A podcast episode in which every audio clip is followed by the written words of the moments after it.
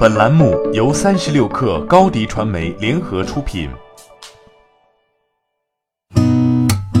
八点一刻，听互联网圈的新鲜事儿。今天是二零一八年十月二十三号，星期五。你好，我是金盛。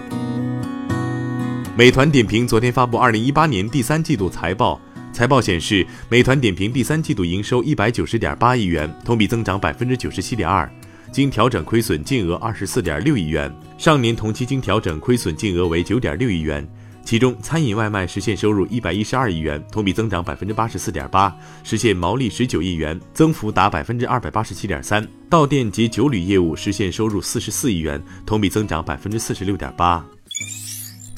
百信银行行长李如东说，截至二零一八年十月底，百信银行总资产三百四十二亿元，总负债三百零七亿元，累计发放普惠贷款六百三十六亿元。李如东表示，百信银行将根据业务发展的需要，适时推进引入战略投资者，支持百信银行可持续健康发展。百信银行由中信银行与百度公司联合发起，二零一七年十一月十八号正式开业。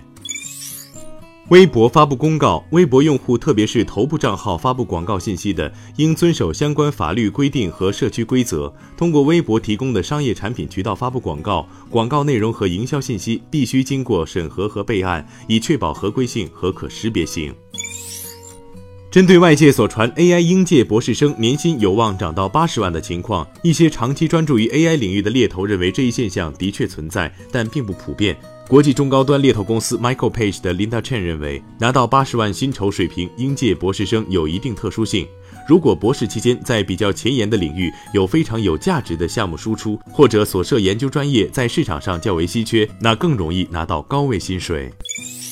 意大利奢侈品牌杜嘉班纳 （DNG） 高管涉嫌辱华事件几乎引发了全民关注。事件发生后，中国三大电商巨头天猫、京东和苏宁易购，以及网易考拉、奢侈品电商四库、唯品会、一号店、海外购物平台洋码头这八家经营奢侈品业务的中国主流电商平台，都已下架了所有与 DNG 品牌相关产品的销售。这也意味着，DNG 方面若不积极应对该事件，妥善处理此轮风波，除杜嘉班纳 DNG 中国官网外，这个品牌在中国地区的重要电商销售渠道未来几乎将被全部切断。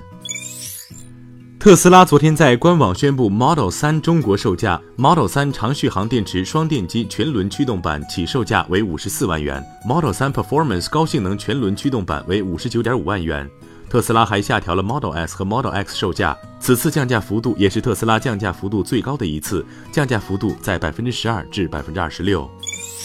据《华尔街日报》报道，苹果公司正在重新启动 iPhone X 的生产，部分原因是与三星显示器签订的合同有关。根据与三星的合约，苹果必须购买一定数量的 OLED 显示器面板，这从侧面表明 iPhone XS 和 XS Max 的销量表现可能没有达到苹果的预期。最近的一份报告显示，苹果已经削减了 iPhone XS 和 iPhone XR 的订单。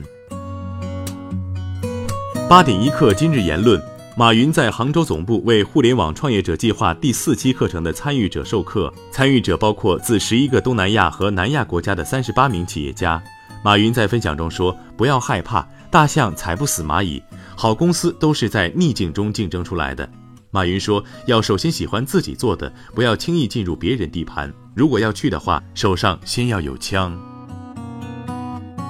在业绩交流会上，美团 CEO 王兴说：“我们规模已经很大，有人对于扩大市场更谨慎。我相信宏观环境可能会有所波动，但大家还是有吃的需要。我们会尽力做好吃的部分。我们对经济很乐观，以及未来的经济也很有信心。也许短期会有波动，但长期我们还是很看好的。”中产阶级会成倍增长，收入的增长以及城镇化的普及，外卖业务肯定还是会受到利好的。好，今天咱们就先聊到这儿，更多精彩内容就在三十六课 App 音频频道。责编：彦东，我是金盛，八点一刻，咱们明天见。